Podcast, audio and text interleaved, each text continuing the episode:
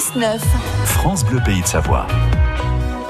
7h14 sur France Bleu, on revient sur euh, l'actu de cette année euh, qui se termine ce soir. Alors, vous savez que cet hiver, les remontées mécaniques sont ouverte. Ça, c'est la vraie bonne euh, nouvelle. D'ailleurs, j'aurai des forfaits à vous offrir puisque France Bleu s'engage auprès des stations, des forfaits à vous offrir pour peser Valandry dans quelques minutes.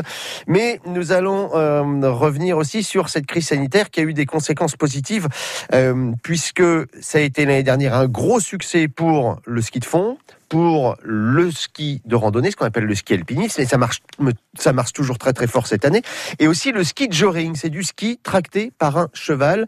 Nicolas Perronnet avait testé pour nous aux Arcs en janvier dernier. C'est bon, on peut y aller Eh ben c'est parti, allez, on se tient bien la barre bleue. On se met derrière. Comment il s'appelle le cheval? Goliath. Allez mon gros. Le début très tranquille, ça permet de prendre nos marques. Alors nous sommes trois, euh, tractés par euh, Goliath, euh, Monsieur Ski Joring, Jacques Fillier-Rose. Mon voisin lui s'appelle Corentin, un Normand en vacances ici aux Arcs. On avait réservé il y a un petit moment et puis bah, du coup on s'est dit on va quand même y aller. c'est dommage d'annuler les vacances et puis la montagne va être tranquille donc on va y aller quoi. Ah, ça pour être tranquille, euh... elle est tranquille. Pas grand monde, c'est vrai, oh, dans la carte postale, quelques promeneurs en raquette, un ou deux en ski de rando. Le patron du ranch El Colorado enchaîne les rotations. On n'a pas plus de monde, on a une clientèle différente. Lui, l'ancien pisteur des arcs qui a laissé tomber les remontées mécaniques il y a 30 ans pour lancer le ski joring en France. D'habitude, hors Covid, c'est une clientèle qui est skieuse et cavalière. Alors que là, cette année, on a une clientèle qui n'est pas du tout cavalière. Donc ils découvrent en fait le cheval et la glisse d'une autre manière. Il y a plein d'activités qui sont pas forcément le ski, le ski, le ski. Puis la montagne est tellement belle comme ça. Regardez, là il n'y a pas un bruit, c'est silencieux, on n'entend rien. On peut observer la nature, on peut observer les montagnes qu'il y a autour. On a quand même des sensations de glisse. Pas pour l'instant, parce que là on est au pas. On verra après au trot au galop, ça change énormément.